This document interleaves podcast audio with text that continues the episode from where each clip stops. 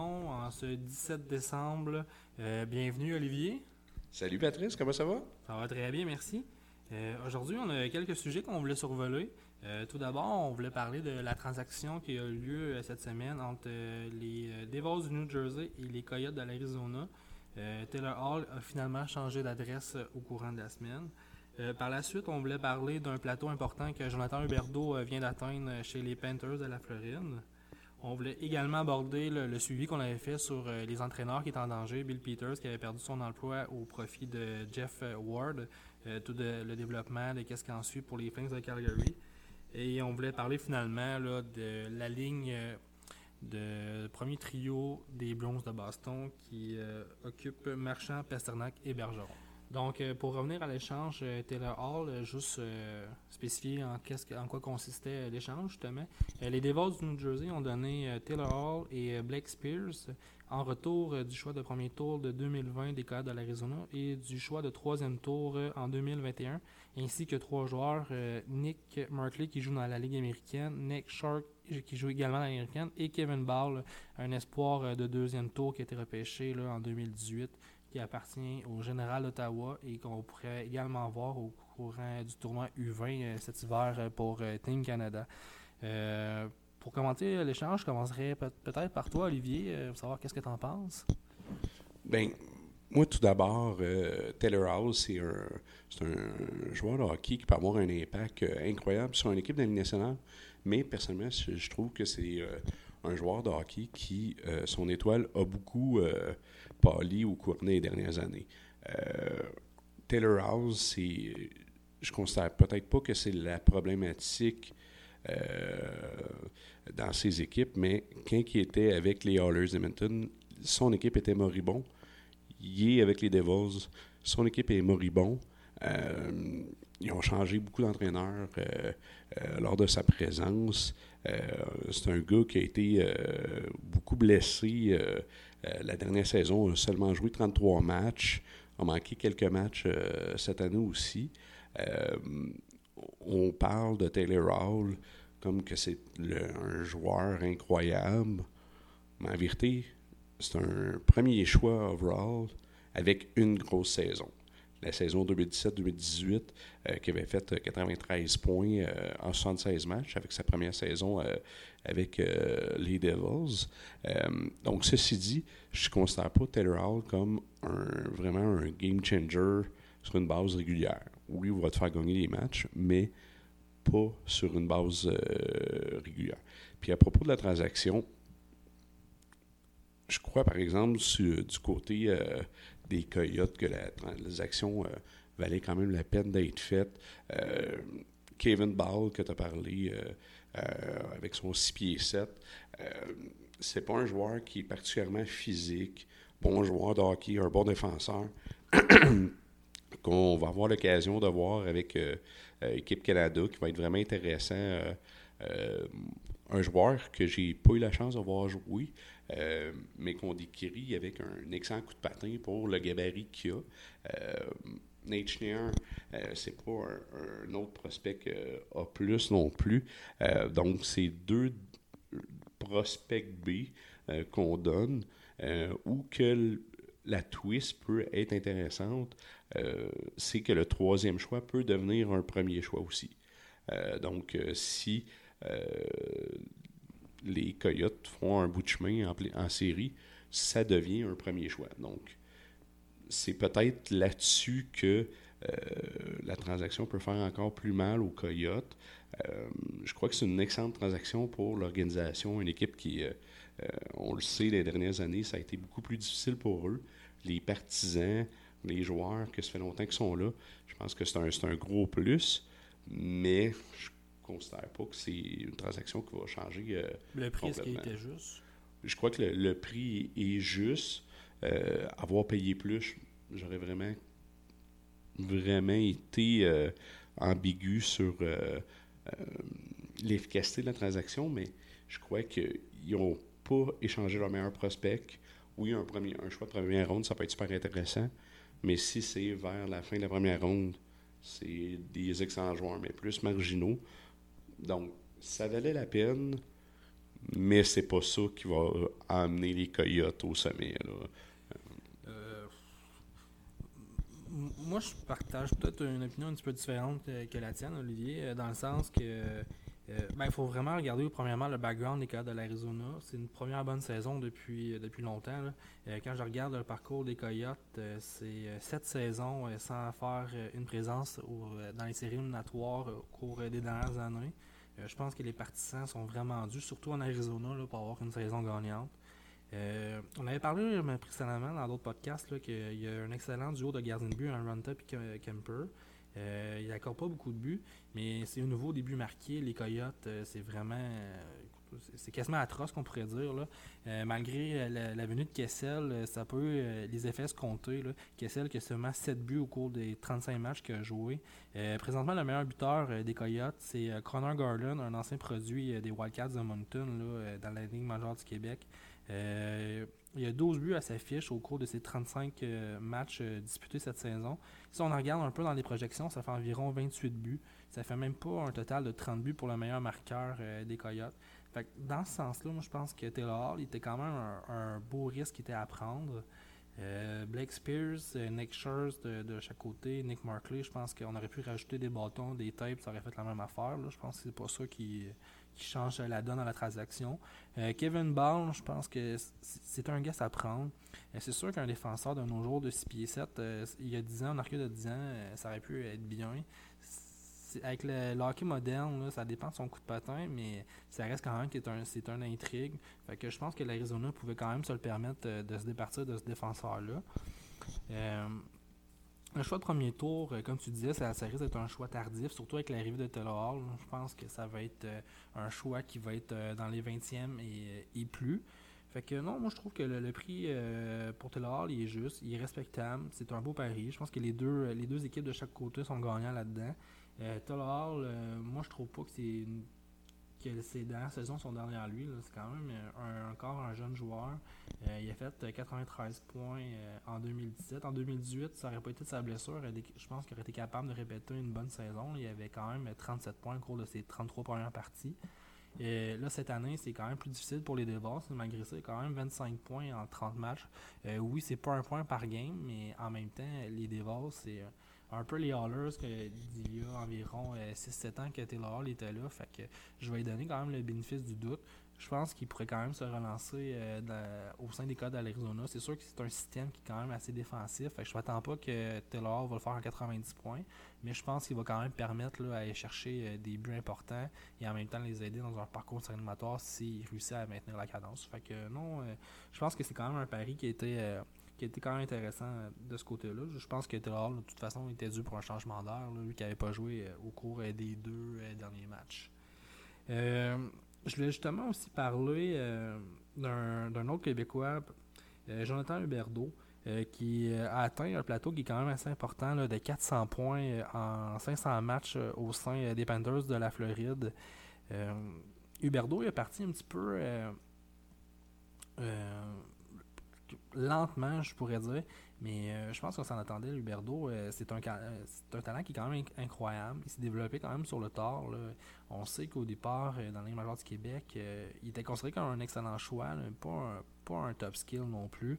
Euh, malgré son 6 pieds 2, il était quand même assez fragile. Il a quand même pris de la masse au cours des dernières années. Ça lui a fait du bien. Justement, on peut le voir aussi au cours euh, des dernières saisons qu'il a été capable de jouer un calendrier complet de 82 matchs au cours des deux dernières saisons. Puis présentement, euh, il a disputé toutes les parties des Panthers à la Floride.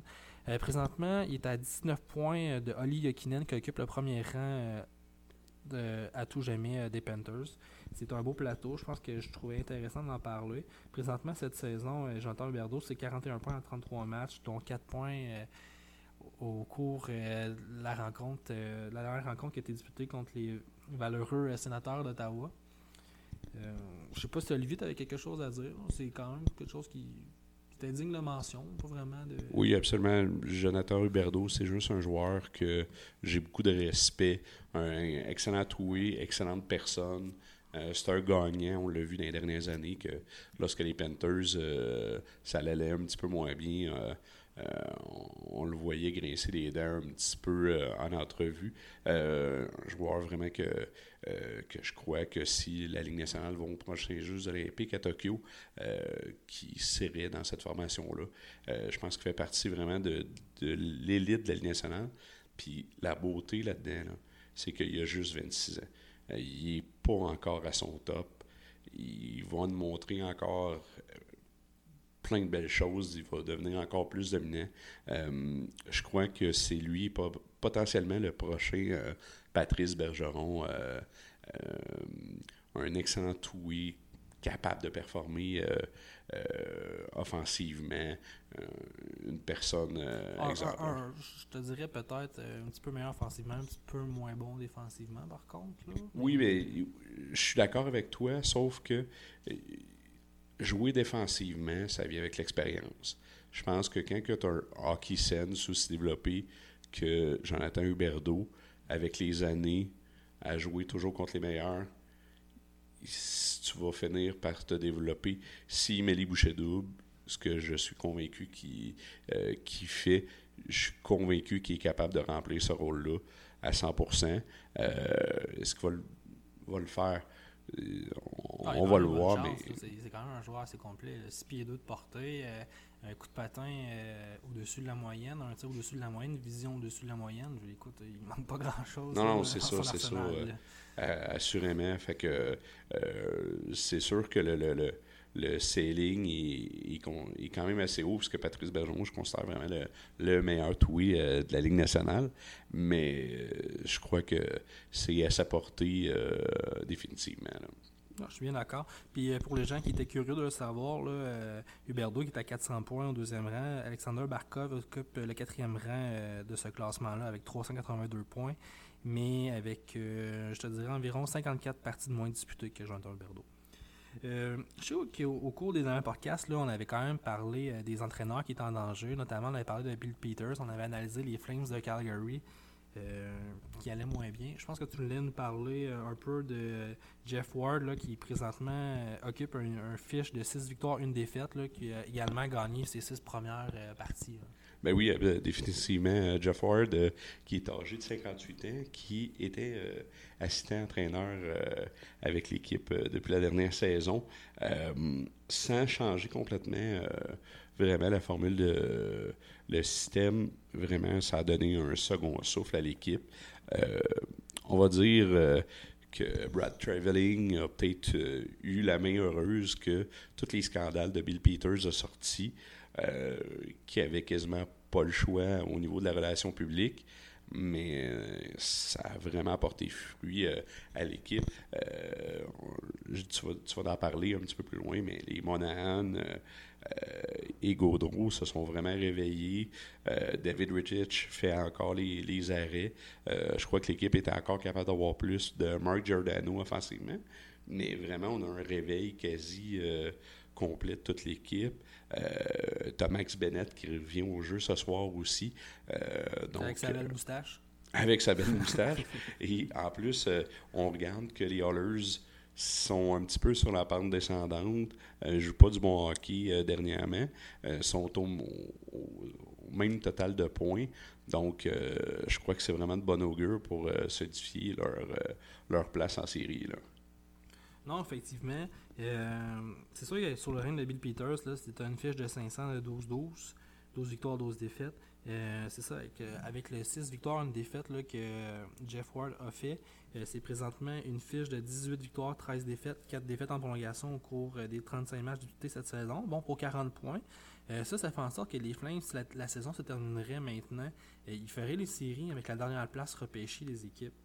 on avait parlé aussi également que pour euh, que les Flames retrouvent le chemin de la victoire, il fallait absolument qu'il y ait un réveil de Johnny Gaudreau et de Sean Monahan, qui n'étaient pas l'ombre de leur-même si on les comparait au cours des dernières saisons. Mais c'est quelque chose qui est en train justement de se replacer, qui va peut-être aussi dans le même sens que les Flames ont retrouvé le chemin de la victoire. Johnny Gaudreau, au cours de ses cinq derniers matchs, c'est trois buts, une passe, quatre points. Euh, quasi un point par match. Et c'est quand même idem pour Sean Monahan au cours de ses cinq derniers matchs. trois buts, deux passes, cinq points également. Donc, euh, je pense que c'est vraiment là qu'on voit que les leaders ils doivent se lever pour connaître le succès. C'est chose due. avec Giordano, Larry Rittich, je pense que les, les Flames ont quand même un, alignement qui est assez de qualité pour connaître du succès. Euh, on a vu que le, début de saison était quand même décevant, mais je pense que la fin de saison va être vraiment plus euh, enthousiaste du côté de, Calgary. Mais ben oui, puis même pour euh, s'enchérir, souvent quand on pense aux Flames, on pense justement au Giordano, à Monahan, Gaudreau, mais faut pas oublier Ketchuk qui est vraiment, vraiment dominant un joueur qui amène vraiment une belle énergie, qui a un skill incroyable. Il faut, je l'adore. Là, fait que... Ah, puis écoute, euh, je peux pas je peux pas contredire. Autant les, deux Ketchuk, le Brady que Matthew, c'est des, des gars de passion, c'est des gars de armes, de caractère. Euh, ils sont excellents avec la rondelle, sans la rondelle, euh, sont intimidants. écoute, non, j'ai rien à te dire là-dessus. Effectivement, Matthew Ketchuk est très important pour les Flames. changement de sujet aussi on voulait parler des Blues de Boston, qui est une excellente équipe. Euh, écoute, ils sont, très dominants cette année. Mais qu'est-ce qui est inquiétant ou est-ce que toi, ce que c'est inquiétant par hasard euh, que la première trio est pas mal le seul trio qui marche euh, pour cette équipe-là? Oui, c'est sûr que le premier trio est le meilleur de la ligne, de la ligne nationale, mais dans la ligne nationale d'aujourd'hui, tu peux pas avoir du succès avec juste une ligne. Puis on le voit un petit peu avec euh, le même parallèle avec euh, les Oilers, qu'on en a parlé brièvement. Eitel, McDavid ont beaucoup, beaucoup de succès. Et tranquillement, quand une équipe est capable euh, de les défendre, s'ils n'ont pas beaucoup de, de, buts à relève, ben, c'est un petit peu le parallèle que je vois avec les Bruins de Boston. parce que si on regarde les, trois meilleurs pointeurs de l'équipe, c'est Bergeron, Pasternak, Marchand. par la suite, on a David Krejci, qu'il a pris la relève de Bergeron. Donc, il jouait avec les euh, avec euh, Marchand et Pasternak. on, on, l'enlève de l'équation et par la suite, on tombe avec le meilleur pointeur qui est Jake DeBrus de 17 points en 30 matchs. Son descend, c'est Charlie Coy 16 en 35, Denton Heinen 15 en 35. Euh, c'est pas une belle profondeur du côté des Bruins. Euh, je crois que c'est une belle profondeur au niveau ardeur. Ils sont pas le fun à jouer, les Curali et ainsi de suite. Mais vraiment pas beaucoup de punch offensif qui est bien, euh, bien étalé. Puis aussi, euh, au niveau des statistiques avancées, les expect goals, Passernack a 6 buts de plus que ce qui devrait en théorie être. Donc, un, arrêt du gardien qui aurait dû être, qui n'a pas eu lieu, au moins ainsi de suite, ou d'un endroit sur la glace euh, euh, que la, rondelle n'aurait pas dû rentrer. Donc, on peut prédire une certaine régression dans son jeu. Euh, donc, c'est un petit peu, je m'inquiète un petit peu pour les Bruins qui ont perdu, je, crois, 6 de leurs 7 derniers matchs dernièrement. Non, effectivement, je pense qu'il y a quand même quelque chose qui est inquiétant. Mais en même temps, euh, tu sais, oui, tu les as comparés aux Oilers Edmonton, mais euh, tu as quand même des éléments qui sont plus capables de pallier que les Oilers. Ils ont quand même un Zdeno de Chirac, qui, oui, est vieillissant, mais avec son CB9 tellement intimidant à la ligne bleue, on sait que, que les coins, euh, c'est pas très le fun d'aller de son côté. On a quand même un, apport de Tory Krug à la défensive là, qui, qui est un peu le, quatrième attaquant sur le jeu de puissance ou sur la relance du premier trio. Euh, qui peut pallier à ça aussi, justement. Mais tu sais, en même temps, le premier trio, oui, c'est quasiment juste le premier trio qui marche, mais en même temps, il est tellement excellent, ces premiers trios-là. Euh, Pasternak, qui a quand même euh, eu longtemps une moyenne de 1 but, but par match au cours de cette saison-là. Il a un petit peu ralenti, là, mais quand même 28 buts au cours de ses 34, 34 parties cette saison. Marchand, qui, écoute, contre toute attente, est tout un joueur de hockey offensif dans la Ligue nationale. Et en même temps, le sport de Patrice Bergeron, qui, oui, est excellent offensivement, mais tellement efficace en défensive en même temps. Euh, et Tukaras qui fait quand même le boulot euh, chez, les, chez, euh, chez les gardiens. Fait que je trouve que oui, il y a des lacunes à faire, mais de là à les comparer des Oilers d'Edmonton. non, non, du tout, du tout. Je compare pas l'équipe en tant que telle aux Oilers, mais juste le parallèle. Ça reste une, une excellente formation. Euh, meilleur gardien, meilleure défensive, euh, meilleure euh, offensive en général, mais je crois juste que c'est quand même assez inquiétant dans leur cas. puis aussi, si on regarde un petit peu plus large, c'est pas la formation que les meilleurs prospects actuellement aussi. Euh, ils en ont sacrifié quelques-uns, dont Ryan Donato, pour aller chercher Charlie Coy euh, la saison dernière. Euh, actuellement, dans les prospects qu'on peut voir, il y a Jack Stodnika qu'on avait eu la chance de voir avec Équipe Canada récemment, qui connaît une excellente saison dans la Ligue américaine actuellement. mais par la suite, le système a, quand même beaucoup maigri. Euh, donc, c'est sûr que je m'inquiète un petit peu sur euh, euh, la longue run, un petit peu des, des Bruins pour les prochaines années. il reste super bien coaché, il n'y a aucun doute là-dessus, mais Pasternak reste très très jeune, mais Patrice Bergeron, il vieillit, déjà rendu à bientôt 33 ans, il a connu quand même plusieurs blessures récemment, donc euh, il va ralentir. Brad Marchand, il est à 31 ans, donc euh, il va être sur la pente descendante tranquillement, pas vite. Rask euh, aussi va peut-être son meilleur hockey derrière lui, donc il va falloir quand même. Ah, c'est sûr qu'il y, a quand même des changements à faire. Moi, je trouve que l'équipe idéale, l'équipe qui va sur le meilleur chemin, qu'on pourrait plus se fier, je pense que c'est l'Avalanche Colorado. C'est une équipe extrêmement jeune. Euh, on regarde juste la défensive de l'Avalanche Colorado. Samuel Girard, 21 ans. Ryan Gray, 24 ans. Cal McCord, 20 ans.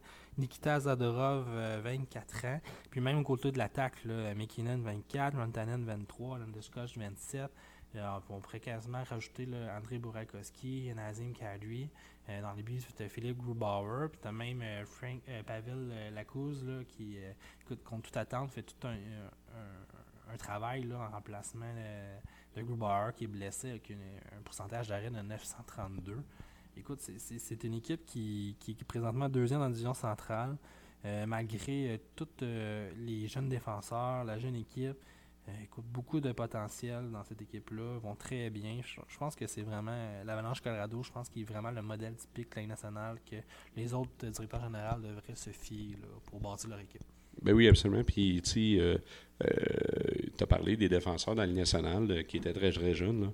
Mais il ne faut pas oublier, ils ont Bowen Barham qui s'en vient aussi, qui est, qui est un excellent défenseur. Donc, c'est vraiment là, une, équipe super bien bâtie qui risque aussi de, de potentiellement profiter de ça et pouvoir aller chercher euh, d'autres joueurs euh, pour colmater un petit peu les trous qu'ils ont. Euh, vraiment une super belle formation qui, sont tellement bien coachés par Benner, qui sont super spectaculaires, qui sont vraiment intéressants à regarder. Puis, il ne faut pas oublier Connor Timmons aussi, qui, est capable de jouer du gros, du gros hockey, plus un petit peu défensif dans son cas, mais du gros hockey. Là. Fait que, euh, l'avalanche super bien bâtie. Il est rendu dans la américaine, mais on voit qu'il a un, très gros potentiel. Euh, en parlant de, de Baron Barron, on va pouvoir avoir la chance de le suivre au tournoi, euh, du tournoi U20 qui s'en vient présentement. C'est un tournoi qu'on devrait faire une couverture au courant de la semaine prochaine, une édition spéciale consacrée au championnat U20. Oui, absolument. On va repasser un petit peu euh, toutes les, forces en présence. On va pouvoir parler de, un petit peu toutes les formations, les joueurs à surveiller. Euh, c'est un, tournoi qu'on on, se connaît depuis plusieurs années, Patrice. C'est évidemment un tournoi qu'on affectionne beaucoup, euh, puis qui est en République tchèque cette année. Donc, du matin jusqu'à l'heure du souper, on va pouvoir en profiter pour regarder un nombre de matchs de façon dérisoire, ah, mais tant qu'à moi, c'est le meilleur hockey de, de, l'année. mais en même temps, on a pu voir aussi que la Ligue a libéré certains joueurs. Là, Barrett Eaton euh, pour euh, Team Canada. Euh, aussi de la Ligue américaine, Joe Velino qui, s'est affilié avec Team Canada également. on a eu la nouvelle aujourd'hui que Noah Dobson ne serait pas prêté à l'équipe junior. C'est une bonne nouvelle pour lui en même temps. On va pouvoir rester dans la nationale. Mais malgré tout, je pense que l'alignement de l'équipe canadienne cette année devrait avoir toute une qualité. Euh, Mais ça, c'est quand j'ai vu que les Highlanders n'allaient euh, pas le, laisser partir, j'ai vraiment fait un facepalm dans le sens que il joue un match sur trois. Et les commentaires de la Moriello, c'est un joueur trop important. S'il vous plaît, faites-le jouer si c'est important que ça. Un match sur trois, c'est sa dernière chance d'aller dominer un tournoi qui peut être une expérience incroyable. Là, oui, dans le national, c'est bien le fun. Mais sa galerie de presse, c'est un tournoi de trois semaines. C'est pas ça qui va changer euh, euh, son développement. S'il y a de quoi, ça va l'aider. Euh, fait que tu un libéré pour aller dans, la Ligue junior par la suite? Moi, moi je suis vraiment pas fort. Parce que, tu sais, les joueurs là, qui sont prêtés pour l'équipe canadienne, c'est très très rare qu'ils remontent par la suite. Ils descendent. C'est sûr, mais moi personnellement, j'aime pas ça. J'aime pas ça. Euh, surtout. C'est quand même une équipe, euh, tu sais, il appartient au Saguenay de chez Coutimi. Là. Ils viennent aller chercher Dawson Master, Raphaël Lavoie, ils ont déjà Hendrix Lapierre, euh, toute un, une qualité. Mais Noah Dobson a fait ce qu'il fallait dans le junior. Il a dominé dans le junior, il a gagné l'année passée, il a fait ce il a brûlé le junior. Là. Il jouait quasiment 40 minutes. Exactement. Il, a gagné avec les Huskies de Rouen-Noranda. Il, il, a prouvé ce qu'il avait à prouver. Moi, personnellement, s'il donne des matchs avec les Islanders, là, il y avait un bon début de saison. Là, c'est en train aussi d'être sur la pente descendante. Euh, ils ont accordé 8 buts à soir. Il n'y a personne qui va me faire à croire que ce gars-là n'a euh, pas sa place à la Ligue nationale sur une base régulière. Euh, surtout pas avec les Islanders. Fait que moi, personnellement, je le vois juste dans la Ligue nationale. Puis aussi, c'est pour le moral du jeune. On s'entend, il y a 20 ans. On, Justement, il jouait des 40 minutes euh, l'an passé. fait que là, de passer de jouer des 12 minutes euh, aux trois matchs. Euh, non, c'est ça, c'est ça. Puis, tu sais, il, y a 20 ans, mais tu peux t'asseoir avec lui. Tu peux lui expliquer que c'est bon pour son développement. Mais quand ça fait une demi-saison que tu es dans la Ligue nationale, des meilleurs hôtels de l'Amérique du Nord, que tu voyages par avion, que tu es avec des coéquipiers millionnaires qui prennent la, facture, que tu es traité aux petits oignons surtout aller faire 12 euh, heures d'autobus pour aller au Cap-Breton, je suis pas sûr que tu veux bien avoir une belle attitude puis être positif. Mais euh, je pense que euh, n'importe quel être humain, ça serait un petit peu difficile à prendre. ah, effectivement. je pense que c'est le point qui va, qui va conclure notre podcast d'aujourd'hui. Donc, ne manquez pas notre prochain podcast édition Championnat mondial junior. Euh, vous pouvez également nous suivre sur euh, Spotify, Stitchers, Google Play, Apple Music. Donc, euh, vous pouvez nous, nous trouver un petit peu partout. Puis aussi, s'il vous plaît, allez liker notre page L'Avantage numérique sur Facebook. On est sur Twitter aussi. Donc, on est ouvert aux suggestions. On est là pour jaser hockey avec vous. Et d'ici là, joyeuse fête. Merci Olivier. Bonne semaine.